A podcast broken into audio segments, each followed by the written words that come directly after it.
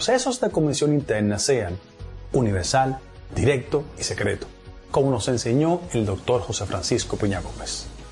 Por eso, el próximo domingo 20, en el Hotel Lina Barceló, te invito a que comparta con nosotros ese deseo, que la próxima convención sea, al igual que lo soñó el doctor Peña Gómez, universal, directa y secreto, por un PRM del siglo XXI, pero fundamentalmente por un PRM para todos. Super 7 FM, HISC, Santo Domingo, República Dominicana. Economía explicada de una forma sencilla, dinámica y divertida. Desde ahora inicia iMoney Radio. Muy buenos días y así acaba de comenzar su programa de finanzas. Hoy lunes 14 de febrero, Día del Amor y la Amistad.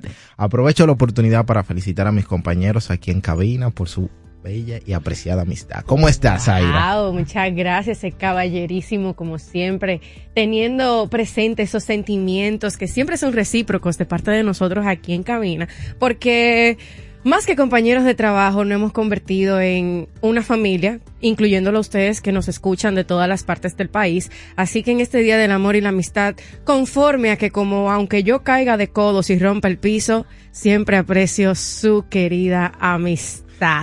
Por aquí nosotros tenemos un programa hoy súper cargado de muchísimas cosas. Eh, vamos a hablar un poco acerca de los titulares de que ocurrieron en el fin de semana. Vamos a hablar. Muchas noticias interesantes. Otro fideicomiso.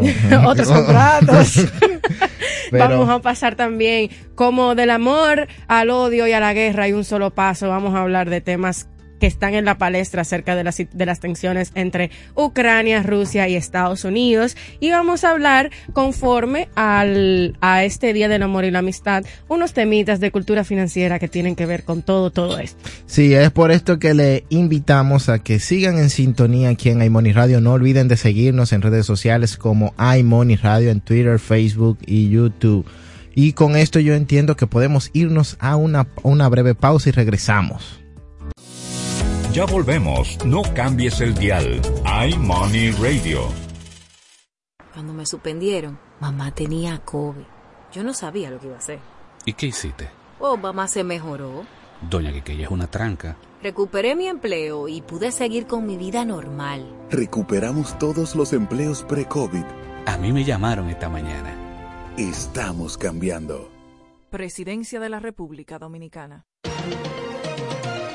Las normas protocolares no solamente son para mandatarios o para funcionarios de delegaciones diplomáticas. Todos los que interactuamos en actividades, eventos donde participen funcionarios de cualquier forma de gobierno o representantes de instituciones, debemos conocer cuáles son las normas protocolares que se deben cumplir.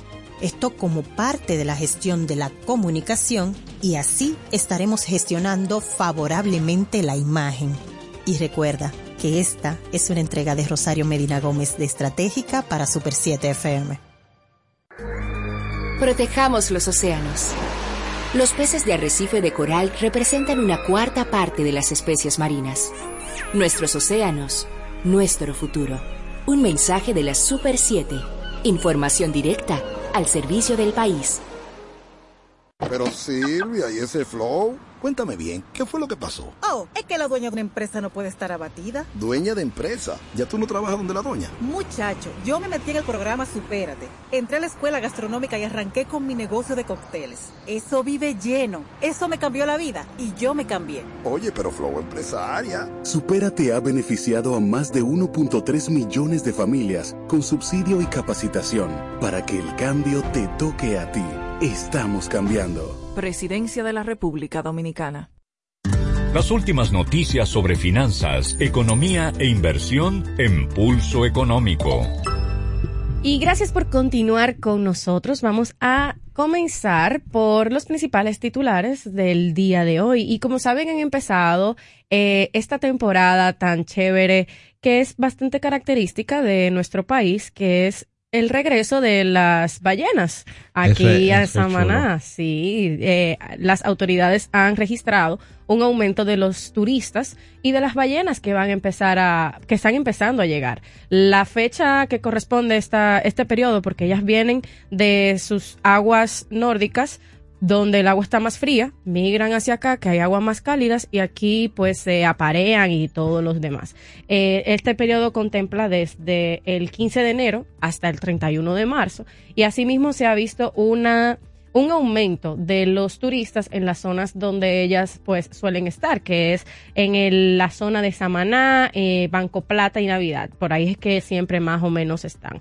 Los científicos realmente no pueden usar no tienen datos exactos, puesto que no se usan sonares para evitar la emisión de, otra, de ondas electroacústicas que puedan molestar a las ballenas, para elaborar sus cálculos eh, exactos de cuántas llegan, cuántas se van. Sin embargo, a plena vista, se ha determinado que han habido un número mayor de ballenas que en los últimos años, lo cual eso es bastante interesante, no solamente por la parte turística, sino también por el tema de los estudios de nuestras aguas aquí en República Dominicana.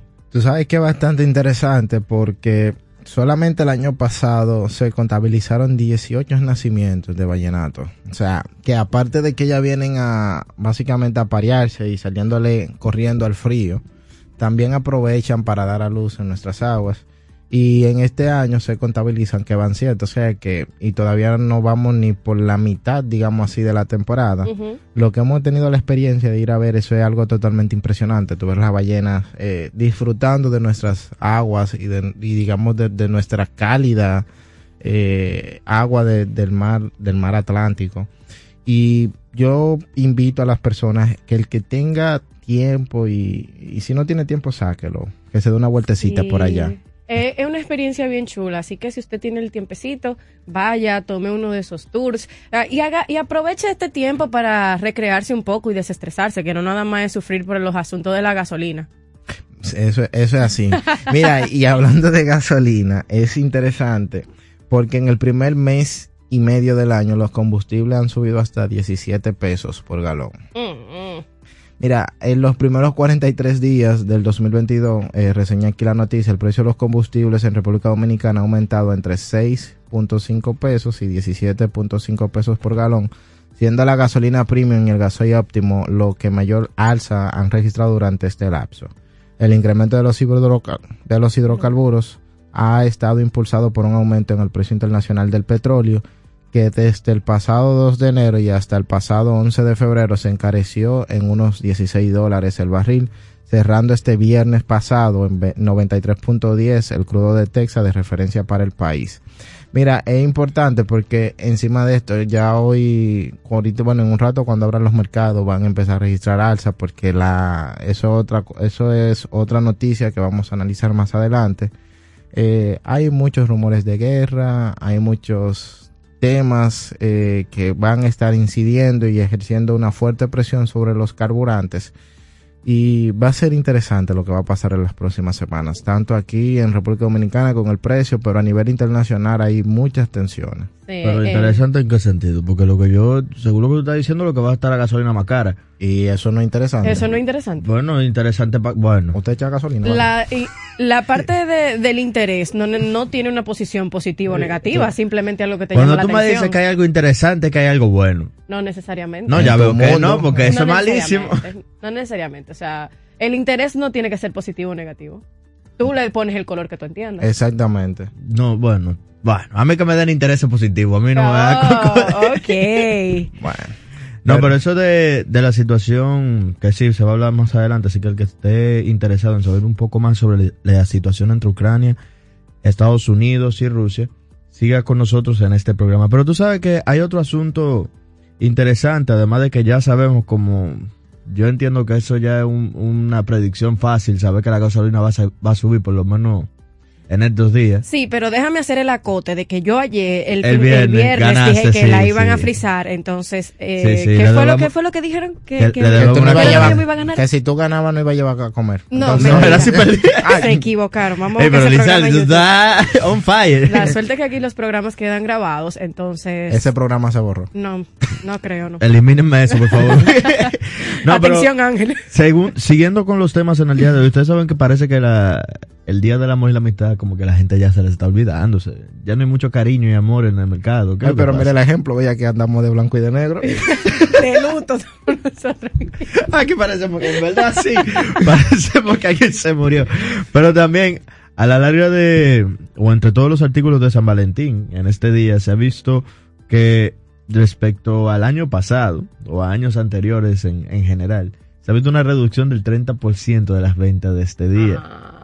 Según apreciados comerciantes y vendedores del Gran Santo Domingo. Eh, una nota de prensa del día dice que a pesar de que distintos establecimientos han colocado ofertas de todo tipo en los artículos, las cuales van desde un 10% hasta un 50%, no ha sido suficiente para atraer a los clientes que en años anteriores se movilizaban en busca de sus regalos para tener un gesto de agrado a sus seres queridos, pareja, amigos o relacionados. Yo digo que esto tiene que ver mucho con el coronavirus, tú sabes, como que ya la gente se dio cuenta que, que la vida es una, fácilmente nos morimos si vuelve otra pandemia. No necesariamente por ahí, porque también si te vas por esa, por esa vertiente de pensamiento, puede ser que por esa misma razón de que estamos vivos una sola vez y estamos aquí 10 segundos en el futuro, no sabemos si vamos a estar.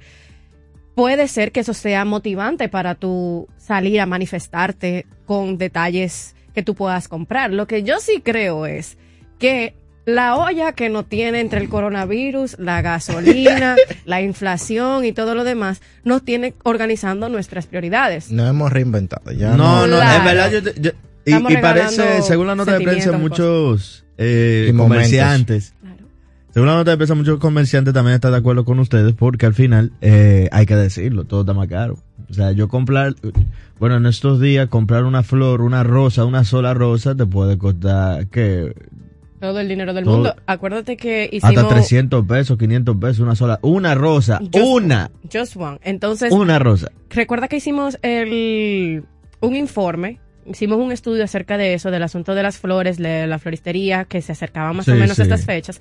Y una flor, cuando todavía no estaba... Eh, Todavía eh, este nivel de inflación. Gracias. Ujú. Eran 600, 700 pesos, dependiendo de donde tú la pudieras comprar. Entonces, Sí. ahora está, está Yo fuerte. le voy a decir, yo, Muy bien. yo fui a Constanza, ayer vol- volví de Constanza. ¿Cómo? No lo Ya, ya sabía. la rosa tan barata, pueden ir a Constanza a comprarlo y, y traerlo. Yo, yo vi ahí un modelo de negocio. Una rosa en Constanza, una doñita en una casa, en una casa que, que nosotros compramos rosa para una, una, una celebración. Eh, estaba, la rosa estaban a 200 pesos. Si tú la puedes vender aquí a, a 600 pesos, ahí hay 400 pesos de negocio. no, de es más de ahí, es más de ahí, porque hay el transporte. Sí, bueno, no, bueno, sí, también. ¿no? Pero lo que digo es que tú puedes venderla más cara. Entonces hay un negocio ahí interesante. No, porque el- tú acabas de leer la nota de prensa que dice que han bajado los consumos, entonces te vas a Te vas poner, te vas, sigue en tu cadena de fracaso. No, yo creo que ese, hombre vino reseteado de allá. No, yo vine el fue frío, relajado. yo el frío. Miren, pero entre otras cosas también hay que hablar, yo quiero hablar de un tema que no está ni siquiera en el guion del día de hoy, ni, ni nadie ha mencionado. ¿Qué vamos a hacer con los tapones? Yo estoy harto. Sinceramente, alguien tiene que hacer algo con esos tapones. O sea, no puede ser que una cosa que hace menos de un mes, uno llegaba desde mi casa aquí en media hora, ahora me toma hora y media. Tú nunca has llegado en media hora aquí. Sí, sí, no, no, cuando no había, mu- los muchachos no estaban en el colegio. Y Pero- nadie estaba trabajando en su casa, Ah, bueno. en, en su oficina. Estábamos en pandemia, pero ya Claro, que acuérdate Mucho, que... Sí, pero que, que- Que cerramos el país, ¿no? no, no, que cerremos el país, pero en, eso, en esos tiempos que todo el mundo sabía que iba a volver, algo se tenía que haber hecho. No puede ser que yo dure enfrente de un tapón, ahí en la 27, en la Lincoln con 27, ore- o sea, pasa tres veces el, el semáforo y a la menos no entiende que tiene que dejar pasar esa línea de, de la Lincoln, que está llena hasta la Kennedy. Bueno, mira, Bueno, hay un corredor nuevo en la Churchill que se inauguró en el día de ayer. Venga en guagua. Digo, Ah, en transporte sí, colectivo. Ven en transporte público, pero yo te voy a decir una cosa. Mira, pero ese, ese tema está bien. No, pero, pero a mí no me llega, no me funciona, porque hasta a aquí... la ruta no llega.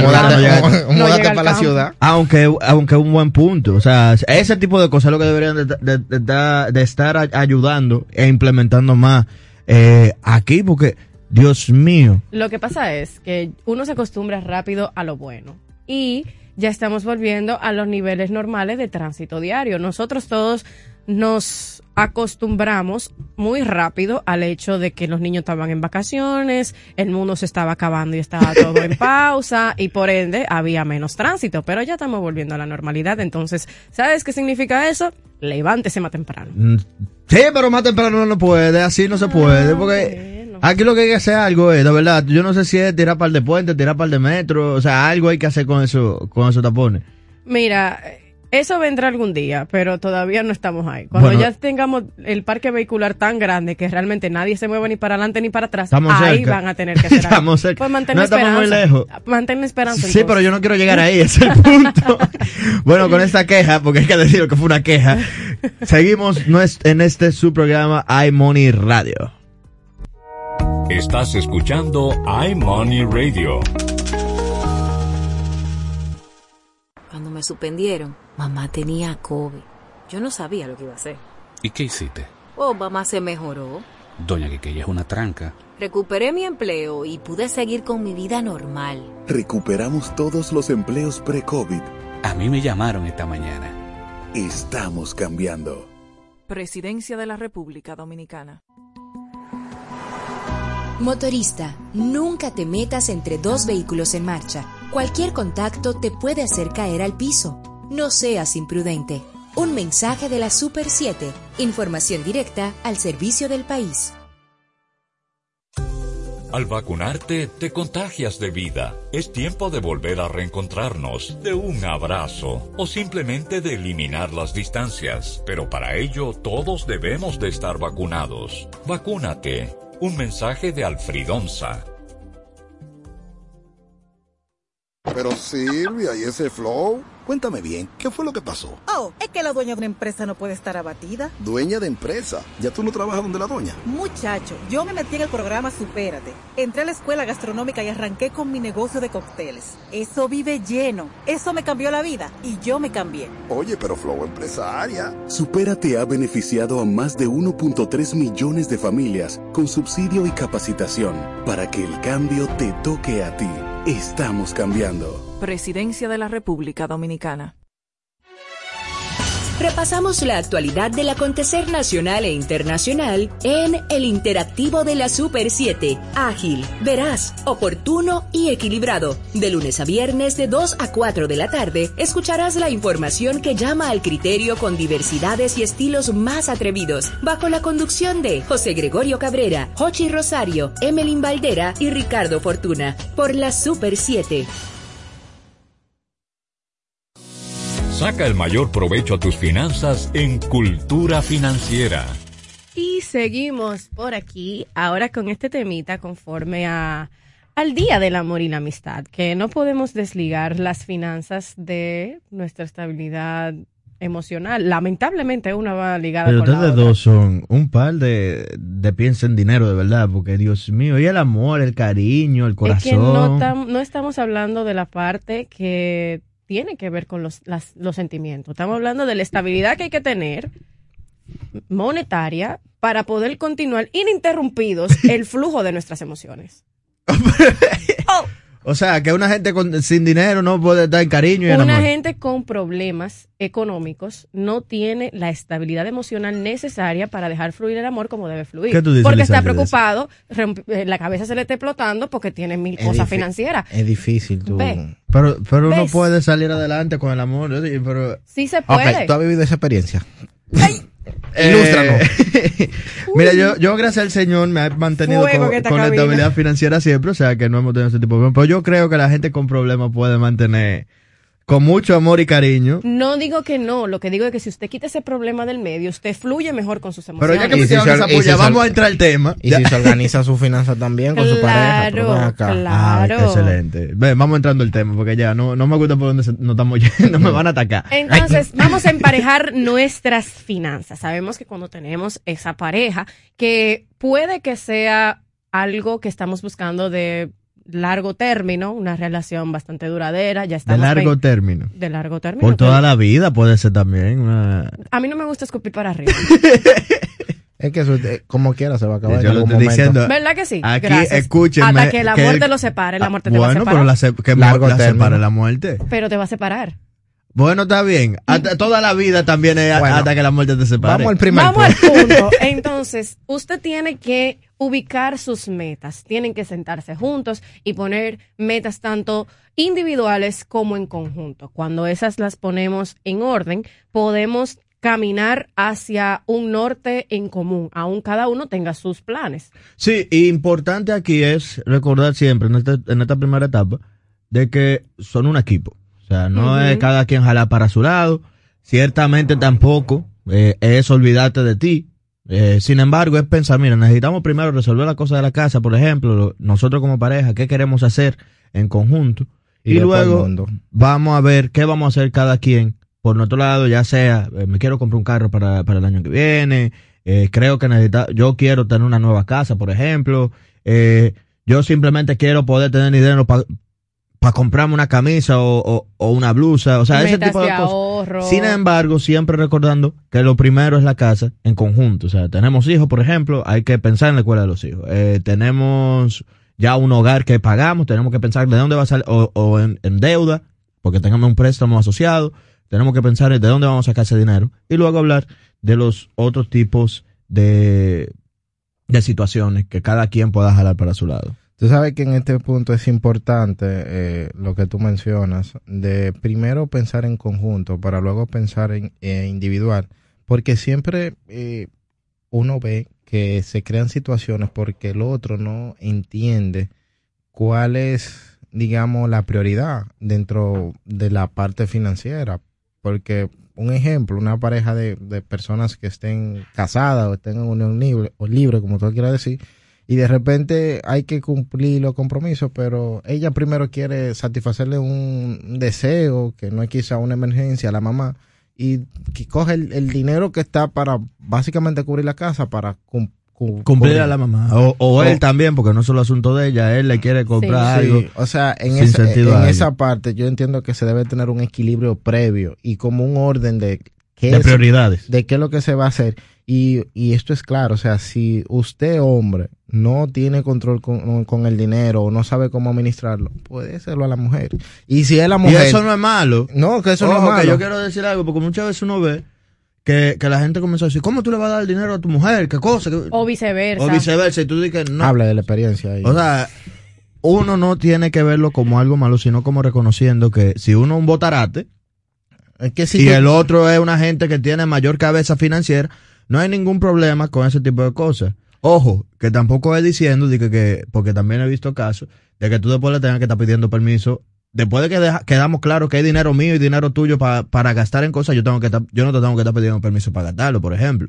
A la Claro. pareja, que eso también, o sea, es un abuso, entiendo yo. No, es Una que cosa es administrar el dinero de los dos y otro es yo tener que pedirte permiso hasta para beberme una cerveza. No, así no. ¿Tú entiendes? O sea, No es lo que te digo, o sea, pues, en esa parte yo entiendo que si, se- si uno de los dos dice, bueno, mira, yo no puedo, o me estresa, lo ideal es que para lograr esas metas, entonces se designe a alguien que venga siendo en esa parte como el administrador Claro. y permita de que las cosas puedan fluir, porque quizá a mí no me interese en un punto, lo digo yo como quizá una persona, no poniéndole género, eh, manejar las finanzas porque siento que me estresa y yo soy feliz mejor diciéndole, mira, cobre, toma, resuelve. Pero tú sabes que en ese caso, luego de que es un consejo que puede funcionar para quien nos escuche, puede ser que luego que de usted cobre, ya usted y su pareja tienen sus gastos cuadrados en su casa, saque, si usted cobra 20 mil y usted, su aporte son 18, póngalo 18, quédese con dos y usted compra su cerveza usted. Exacto. No, exacto. Un asunto, porque ahí vamos al, al asunto de que tener todo, todo claro. ¿Cuánto se necesita? ¿Cuánto vamos a gastar? ¿Cuánto vamos a ahorrar? ¿Cuánto vamos a invertir? Porque no es solamente, ojo, cuando uno habla de plantearse metas, no es solamente en hay que mantener la, la casa a flote. de- de- del dinero que hay que pagar la escuela, que, que eso se tiene que pagar todos los días, sino también cuánto vamos a ahorrar y cuánto vamos a invertir. Que esos dos, muchas veces en la discusión y en, y en, y en el planteamiento de las metas, no se discute. Porque uno piensa, bueno, las inversiones de cada quien es por su lado. No, no, no. nosotros como pareja, ¿qué vamos a hacer? ¿Dónde vamos a invertirlo? ¿Por qué lo vamos a invertir aquí? Eh, ¿Qué tipo de instrumentos vamos a utilizar? Eh, ¿Vamos a utilizar instrumentos de alto riesgo? No. Ese dinero que se va a hacer, ¿para qué se va a invertir ese dinero? Ya sea para el retiro de nosotros, para comprarnos la casa de ensueño, para lo- cualquier tipo de yate. cosa. Lo que uno quiera, pero siempre y cuando teniendo también en cuenta ese, ese tipo de, de situaciones.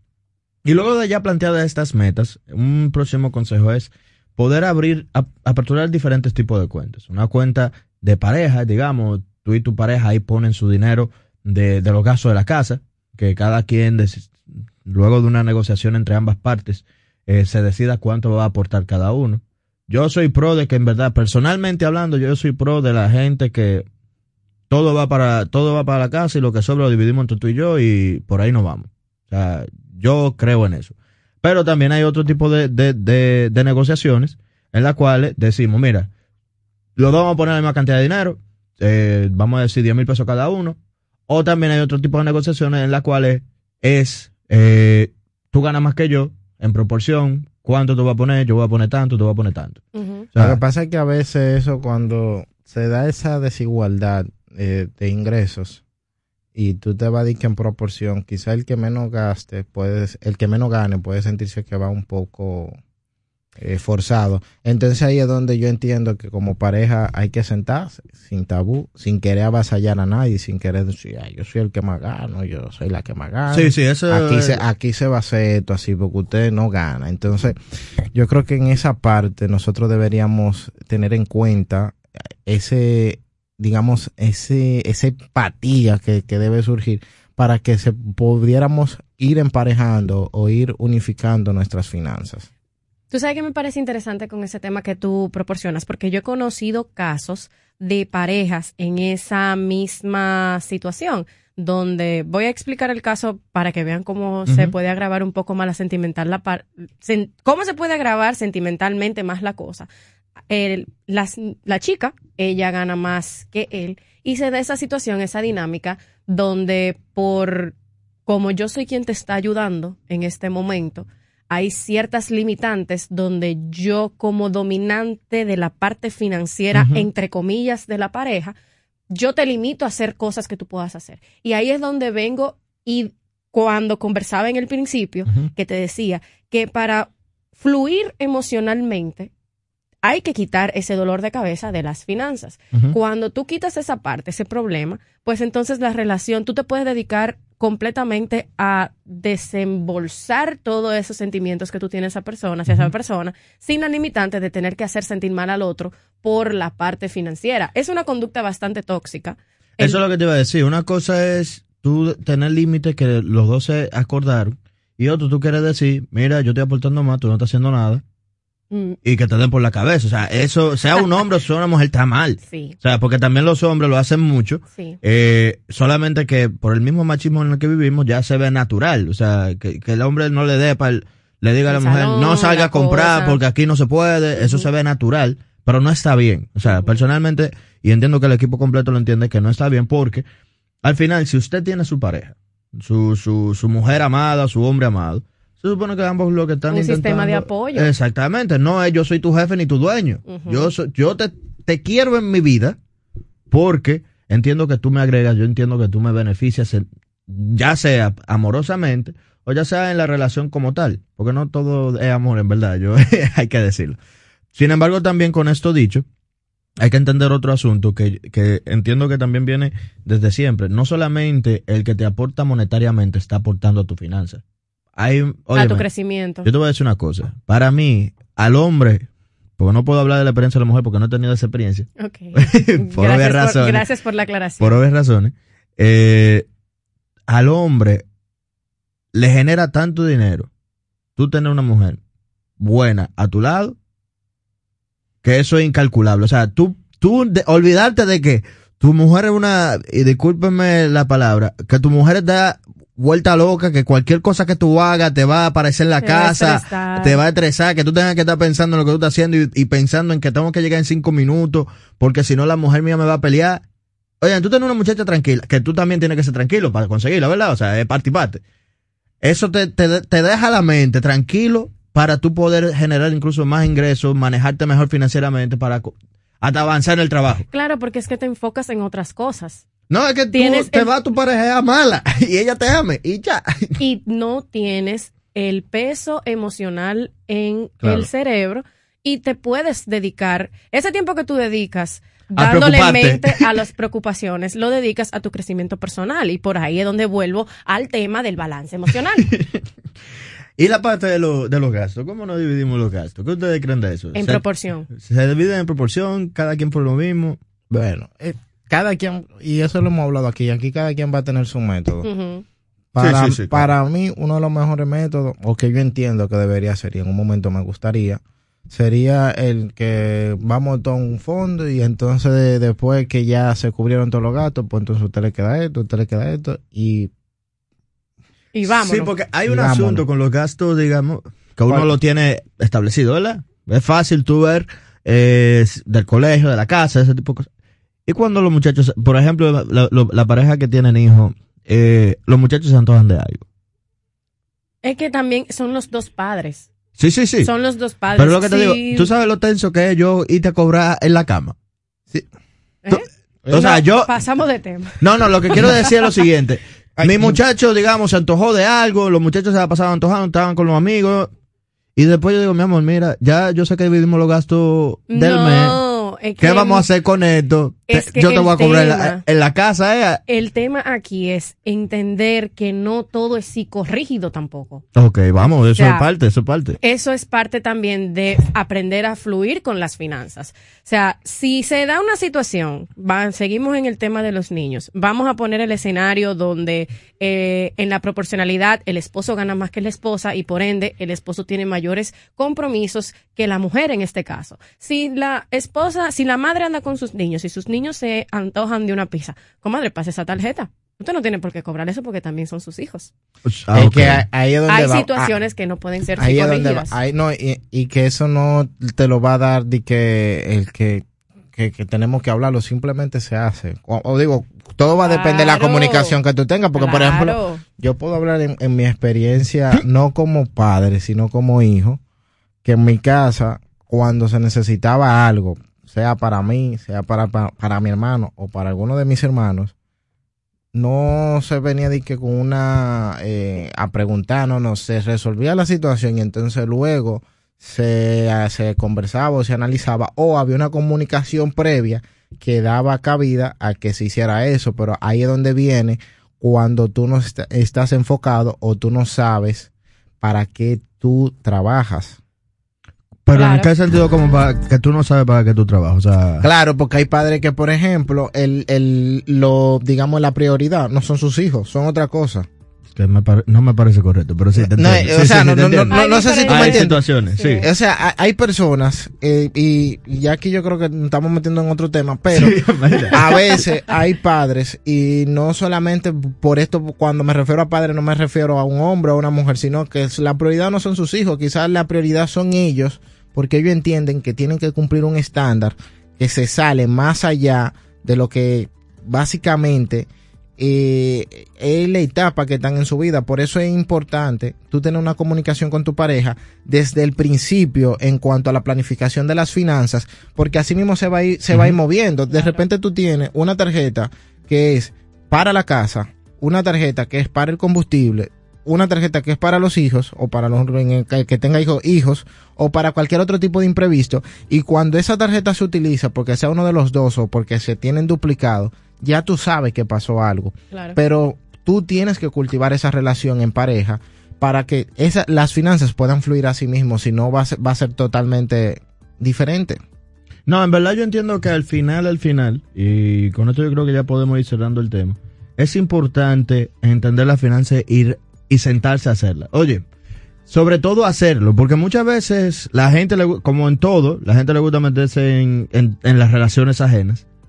Eh, y yo entiendo que la parte de la finanza es una parte muy delicada para tú dejar que otra persona hable por ti. y de estar opinando o y le está opinando. O sea, Claro. cada relación, así como está hecha por los individuos, que cada uno es completamente diferente del otro, que han decidido comenzar una vida o continuar su vida juntos, es importante que dejen claro estas, estas partes y que sean de ellos. O sea, no una cosa de que otra gente me dijo, no que Ojo, pueden escuchar recomendaciones, la experiencia hay que tomarla también de la otra parte, pero al final la decisión concreta la tienen que tomar entre ustedes dos. El equipo. Porque son los que van a estar día tras día luchando contra la realidad que presentan.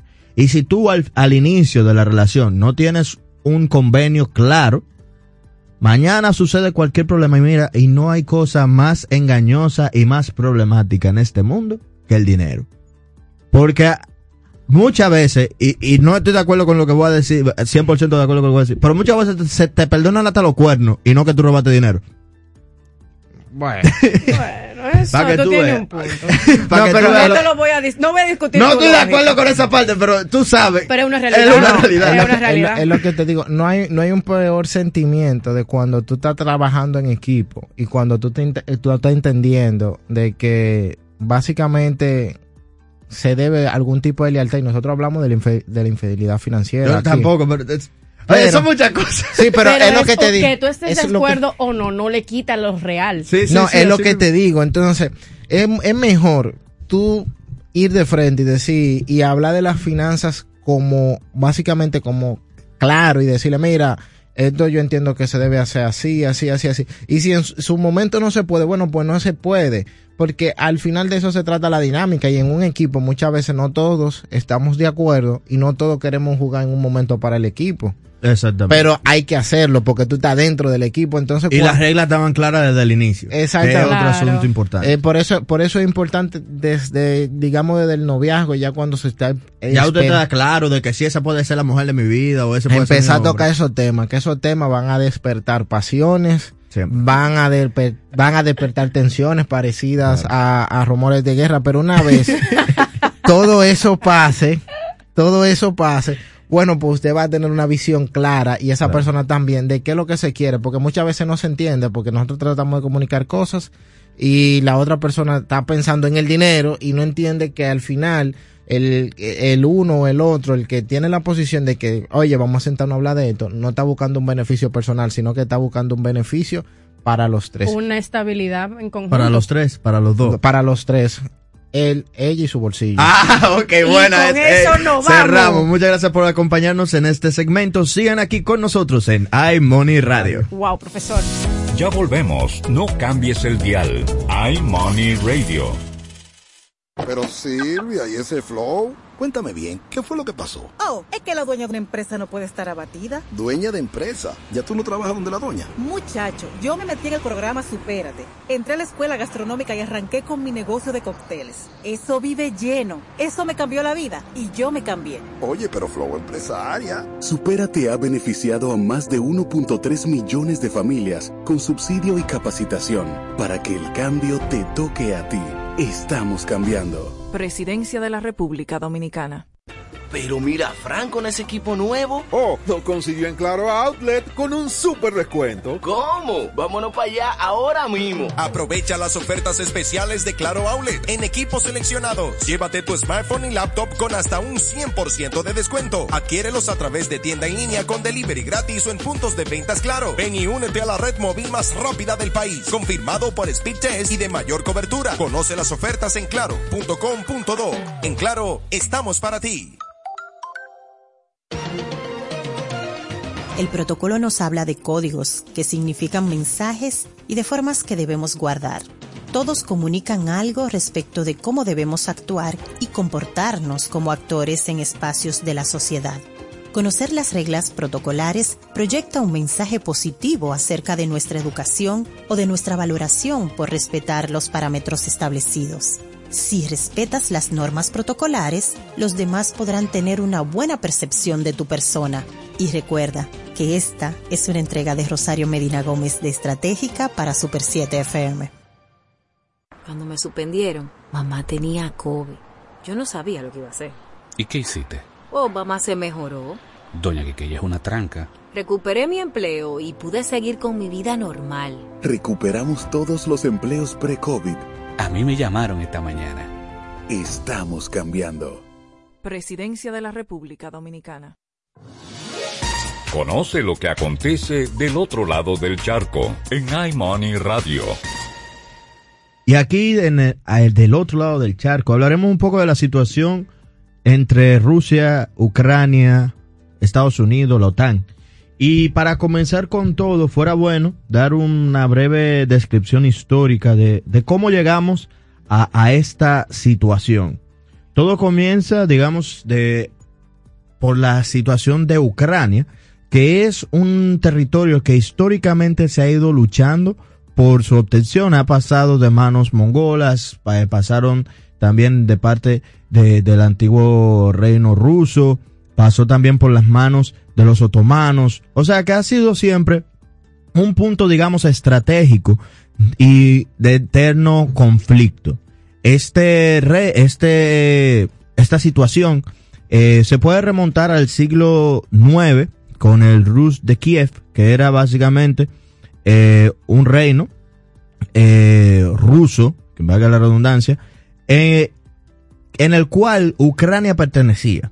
Este reino siempre fue protegido bajo la, línea rusa, tuvo siempre un, una fuerte relación con este estado, con este, digamos, reino, eh, generando también un, un movimiento histórico dentro de, de la zona, ya que el, uno de los corazones del de, Rus de Kiev era precisamente Ucrania Central. Moscú se estableció en el siglo XII luego de esto, entonces desde ahí pasa, desde Kiev, desde Ucrania, pasa, pasa a Moscú, digamos, toda esa fuerza política de, eh, de ese reino. Con esto ya podemos comenzar a entender que la parte de Ucrania se pueda, históricamente, se pueda relacionar mucho con Rusia, ya que desde aquellos, desde aquellos tiempos, Parez ha pasado por sus manos y fue de ellos. Luego de esto, vuelven a aparecer, como lo habíamos mencionado, un sinnúmero de conflictos. Rusia pierde, o Rus de Kiev pierde esta, este territorio. Moscú comienza a tener problemas eh, ustedes saben que en esa parte aparecen los mongoles, aparecen también un sinnúmero de imperios bien fuertes que comienzan a tener. Y el otomano también. El otomano, que comienzan a tener un, una gran hegemonía y un conflicto, digamos, con una idea imperialista. Comienzan a expandirse, comienzan a tomar comienzan a tomar terreno, una fuerte tecnología. Y esto da eh, paso a todo un conflicto histórico. Nosotros tenemos que ver también que, según los historiadores, aprovechando el declive del poder mongol a fines del siglo XIV, eh, el gran príncipe de Moscú y gran ducado de Lituania dividieron las antiguas tierras de la Rus, que era también el, era parte de, como le había mencionado, de este reino de, de Rus de Quebec. Este nuevo grupo social de cosacos ucranianos se desarrolló en la frontera sur de Polonia. Un gran grupo de personas libres, muchos de ellos sirvieron campesinos fugitivos que protegen la frontera sur de la, o sea, protegiendo esta parte de, del territorio ucraniano. En este punto también es importante decir que ya el concepto de Ucrania ya existía, pero los lugareños continuaban llamándose a sí mismos Rusins. Eso quería decir que se sentían parte de, del, del reino ruso. Incluso, aún el día de hoy, la mayoría de los ciudadanos lo que hablan es ruso. Sí, básicamente más del 80%, más del, bueno, para estar seguro, más del 70% hablan ruso. El ucraniano no se habla tanto, incluso ellos, y lo vamos a ver un poco más adelante, se siente identificado más con, con esta lengua por un asunto de que incluso muchos de los de la Unión Soviética, de los rusos de la Unión Soviética, se, cuando Ucrania se independizó, se separó o se deshizo la, la Unión Soviética, se quedaban en este territorio, dando a, dando el paso a que, bueno, tuvieran una fuerte relación con, con el Estado ruso. A principios del siglo XVII también la población cristiana ortodoxa de las tierras ucranianas, que para que entiendan los rusos como tal, son cristianos ortodoxos bien fuertes, por eso es que siempre ven cada vez que Putin sale a hablar de, de religión, habla mucho de religión, de, de también de la moral del ruso, de, de la imagen del ruso, digamos, que, que para muchos puede ser muy, una visión muy conservadora. Uh -huh. Es por esta fuerte relación que tiene la, la religión eh, cristiana ortodoxa, que no es lo mismo que, que la religión católica, eh, para que vayan, no, no es exactamente lo mismo, pero tienen fuertes eh, relaciones, porque al final sí tienen, digamos, una base que al final es el cristianismo. Eh, aquí se comienza a ver una fuerte, en este tiempo se comienza a ver lo que es una fuerte relación con, incluso con, en, la- en esta etapa de separación, con el, el reino ruso. Siguiendo avanzando en la historia, porque todavía para el siglo, aunque parezca raro, para el siglo XIX, en 1760, digo 18, en 1764, no existía un Estado ruso todavía. En esta etapa de la historia, la emperatriz Catalina la Grande abolió el hetman manato para borrar los últimos restos de la autonomía ucraniana, o sea, que volvieron a, a tomar control de, de, de Ucrania. De Ucrania. Y el ejército ruso des- destruyó el bastión cosaco en Dnieper, que también es uno de los, de los centros estratégicos que, que ahora mismo están incluso en conflicto, que eso lo vamos a hablar un poco. Las oficinas cosaco- cosacas eh, podían reclamar el estatus de nobles, el imperio acordó aceptarlos como iguales, de lo- que los nobles rusos que pudieran pre- proporcionar la documentación pertinente. ¿Qué pasa con esto? Nosotros aquí estamos viendo nuevamente cómo la, la parte ucraniana se une nuevamente a la parte rusa y ya para finalizar, digamos, con en la independencia de, de, Ucrania, esta independencia eh, con la aparece en 1918 con el colapso de la monarquía rusa en 1917. O sea, luego de- del colapso vienen un grupo de procesos y aparece la independencia eh, de Ucrania. El gobierno provisional ruso le otorgó a Ucrania la autonomía bajo el nombre de República Popular de Ucrania, UNR, pero los bolcheviques posteriormente se negaron a reconocerla e invadieron Ucrania para incluir en, la Unión Soviética. La UNR declaró la plena independencia de ener- en enero de 1918 y firmó un tratado de paz con las potencias centrales en Brest antes de que los bolcheviques hicieran lo mismo. Esto viene con un sinnúmero de, de conflictos. Nuevamente se unen a la Unión Soviética. O sea, ahí ya están dentro de la Unión Soviética con cierto, digamos, nivel de libertad. Con Como un Puerto Rico, algo así. algo así, exactamente. Pero ya para avanzar un poco y poder entrar a los temas que no- nos compete, con eso lo que queríamos decir, faltan un sinnúmero de situaciones, aparece una situación con eh, desaparece la Unión Soviética, eh, la transferencia de la península de Crimea, que esto es, sí es importante para el punto de hoy. Ya para entrar a profundidad. Miren, Crimea fue, digamos, uno de los primeros puntos. El último presidente, digamos, democrático que tuvo o el que inició este, este, problema, proceso, este proceso, fue el Víctor Yanukovych, en el cual él era presidente de, de Ucrania, eh, inició un proceso de acercarse a la Unión Europea, en el cual Ucrania iba a ser parte de la- de- del área comercial de la Unión Europea. Esto quiere decir que iban a poder go- eh, comercializar con libre acceso, sin, sin intereses, Sin, sin aranceles, aranceles. Etcétera, etcétera, Ucrania tiene una posición bastante logística, o sea... El que ve el mapa, como tú mencionas, Ucrania está pegado literal a, a Rusia, a la, allá a la gran Rusia, está ahí mismo. Entonces es por eso que tú ves ese interés de los rusos de mantenerlo con control.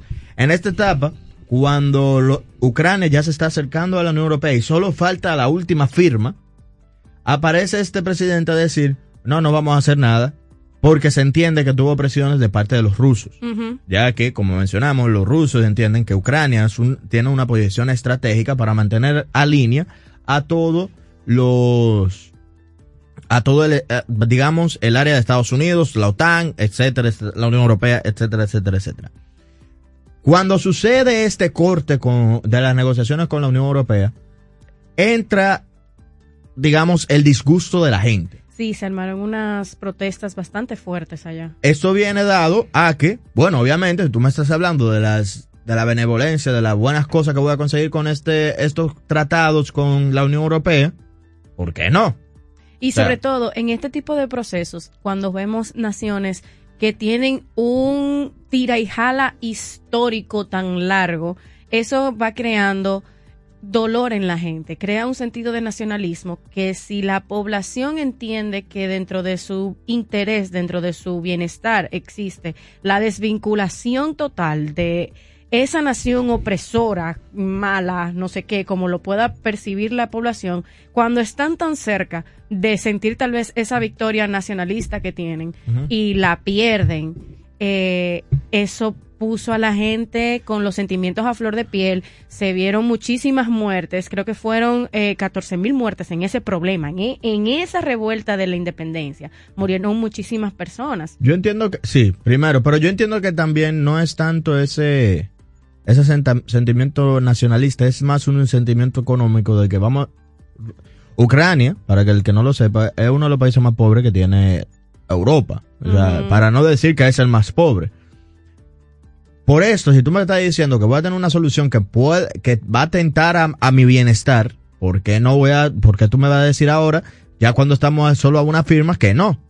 Eso me va a generar a mí, a mi bolsillo, un, un problema, una crisis. O sea, está bien. Incluso si a mí me cae bien Rusia. Incluso si yo quiero estar con los rusos, eso genera un problema en mi bolsillo que yo voy a salir a las calles. Con esta salida a la calle, eh, el presidente se tiene que retirar de... Sí, él huye. Él huye hacia, se entiende que, que huye hacia Crimea, la cual allá comienzan a aparecer militares, fu- fuertemente armados, un, grupo de militares fuertemente armados de parte de, de Rusia, eh, que luego de que sucede la, anexión de Rusia, digo, de Crimea a Rusia, ellos lo admiten, los rusos admiten que estaban apoyando. ¿Qué pasa? Esta anexión no fue de que, los rusos fueron y armaron un- una guerra, un conflicto. Ciertamente, inicia todo con la toma de, del Parlamento eh, de Crimea, toman un- y hacen un referéndum. Con ese referéndum, que participan alrededor del 90% de, de, las personas que viven en Crimea, sale a reducir el deseo, o se entiende que se va a reducir el deseo de los de las personas de Crimea de unirse a, a Rusia. Sin embargo, este tipo de, de digamos, De referéndum no se, no se considera real, no se, eh, a nivel internacional no se considera tan plausible por un asunto, bueno, había intervenciones militares, no se estaban respetando los derechos, hay un sinnúmero de argumentos que dan a entender que esto fue una, una elecciones, digamos, eh, manipuladas.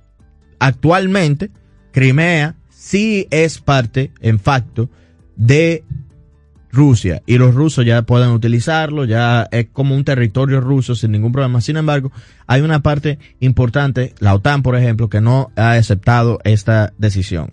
Sí, mira, es importante eh, entender en esta parte y explicar qué es la OTAN.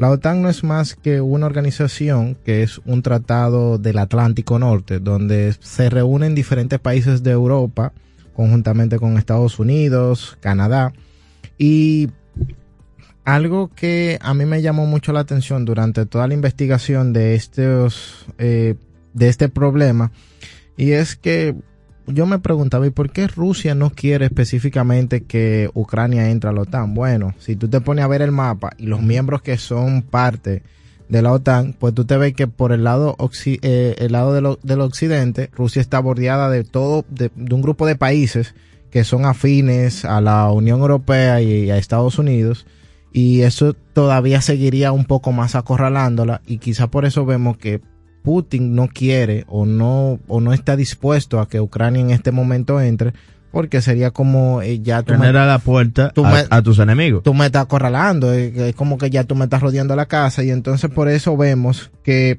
a pesar de todo eh, vemos esa gran objeción de parte de Rusia y ya vemos que también eh, ellos están tratando de, digamos de influenciar y perderían obviamente la, toda la influencia definitiva sobre el país y que eso es algo que ellos quisieran recuperar porque para nadie es un secreto que Ucrania fue parte de, de la Federación Rusa en, en- También es importante. 1991. También es importante que luego de que Crimea fue, digamos, anexada, se comienzan a aparecer nueva- nuevamente eh, personas armadas en la parte de Donetsk, y Lugansk, que son dos territorios también bien cercanos al territorio ruso y de suma importancia, y que ahora mismo están digamos, manejados por extremistas rusos eh, o prorrusos dentro del territorio ucraniano. Esto están siendo, digamos, aquí es donde comienza ya el conflicto más importante, donde se está diciendo qué es lo que de verdad va a pasar entre Estados Unidos y Rusia. ¿Por qué? Los Estados Unidos ya están llegando, digamos, a decir que ya estamos llegando a un límite, no pueden hacer eso, UQA, que hay que ver qué se va a hacer, que ellos se están defendiendo. Y al día de ayer, incluso comenzaron a mandar a sus ciudadanos estadounidenses dentro de Ucrania a salir de Ucrania y a retirar de la diplomacia a todas aquellas personas que no sean de esenciales. Estos son inicios o, o acciones de indicación de que puede comenzar una guerra fuertemente y que están preparando el territorio para que no pueda afectar a ningún americano. Esto También también, está el hecho de que limitaron ya, hay vuelos que ya no están pasando por Ucrania. y las aseguradoras ya no están que- ya están comenzando a retirar sus seguros frente al, al volar arriba de Ucrania, que son ejemplos bien claros de que por lo menos hay que estar atento de que puede suceder una guerra. Ahora, en términos económicos, digamos, ¿qué representa Ucrania en el caso eh, de una posible guerra a Europa y, y también Rusia? Porque, por ejemplo, para, para Ucra- Ucrania.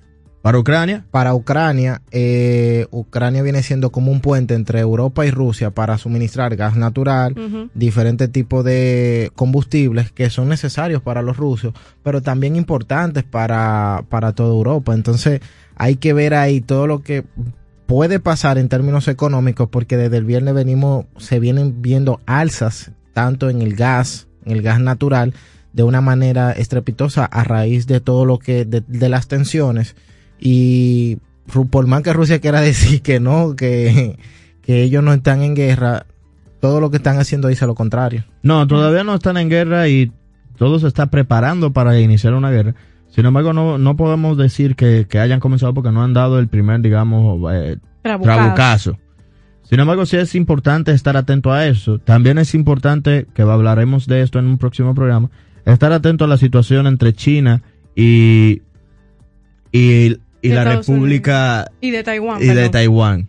Porque ahí también está sucediendo algo muy parecido en lo cual también los estadounidenses deberán o tienen, digamos, la, el deber histórico de meter, como se diría, de poner sus, sus cartas en el asunto. No, si ellos se descuidan, básicamente le dan un cocote. No, si se descuidan el mundo entero vuelve a- al comunismo, al área de, los sabes. rusos y de los Somos una sola nación, como en Avatar. Bueno, con esto cerramos este segmento, esperando siempre haber dado un poco más de claridad de la situación internacional.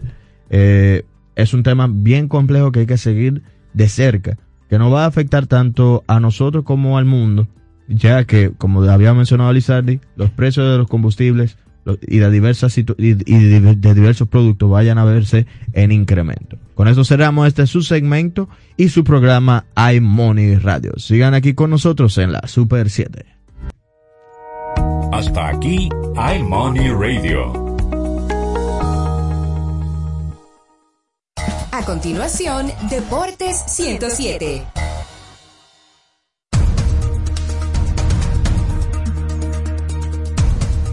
Los Rams conquistan el segundo Super Bowl de su historia.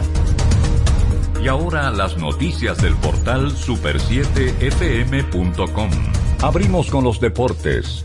Los Ángeles Rams conquistaron el segundo campeonato en su historia de la National Football League al vencer ayer 23 por 20 a los Cincinnati Bengals en el Super Bowl 56. Por último, en Madrid, el Real Madrid desafiará mañana a la que todo el mundo considera la nómina del momento, encabezada por Kylian Mbappé y Lionel Messi, el futuro del fútbol y el jugador que ha marcado en los últimos lustros respectivamente. Para ampliar los detalles de este boletín de noticias, visite nuestro portal super7fm.com.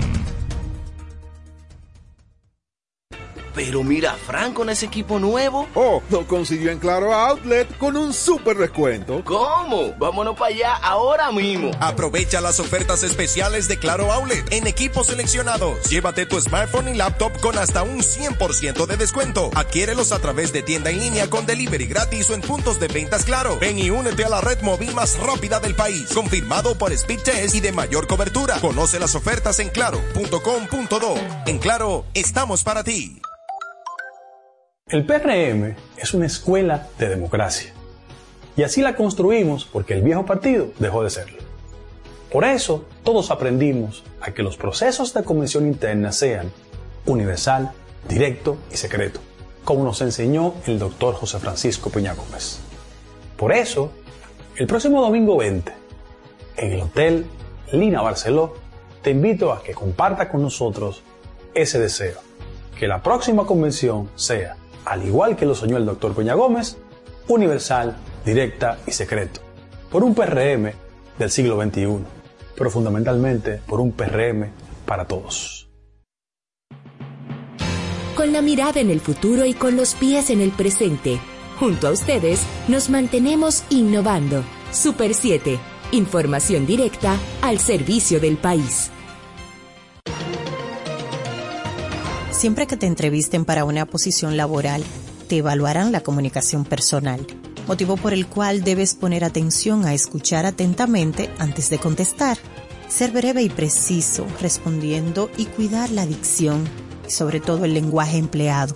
La comunicación es la carta de presentación. Y recuerda que esta es una entrega de Rosario Medina Gómez de Estratégica para Super 7 FM.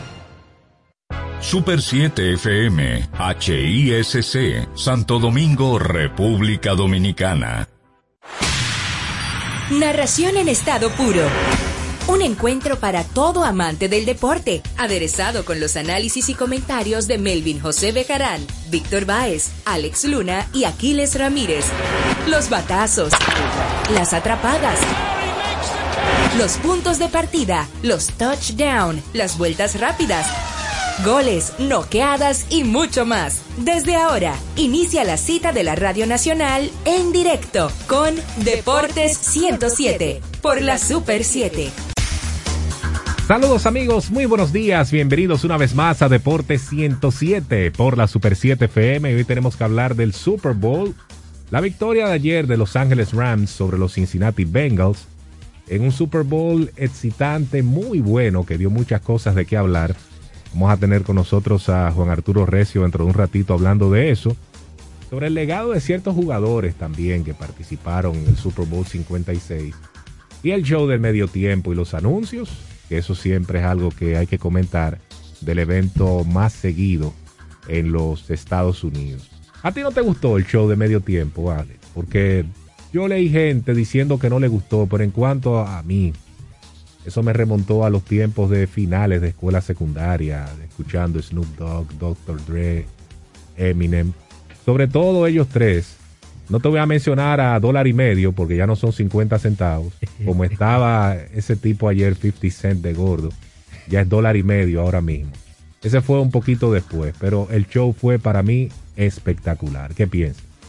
Bien, buenos días Melvin, saludos a los amigos oyentes de Deportes 107, un honor tener la oportunidad de estar una semana más, un inicio de semana más con ustedes.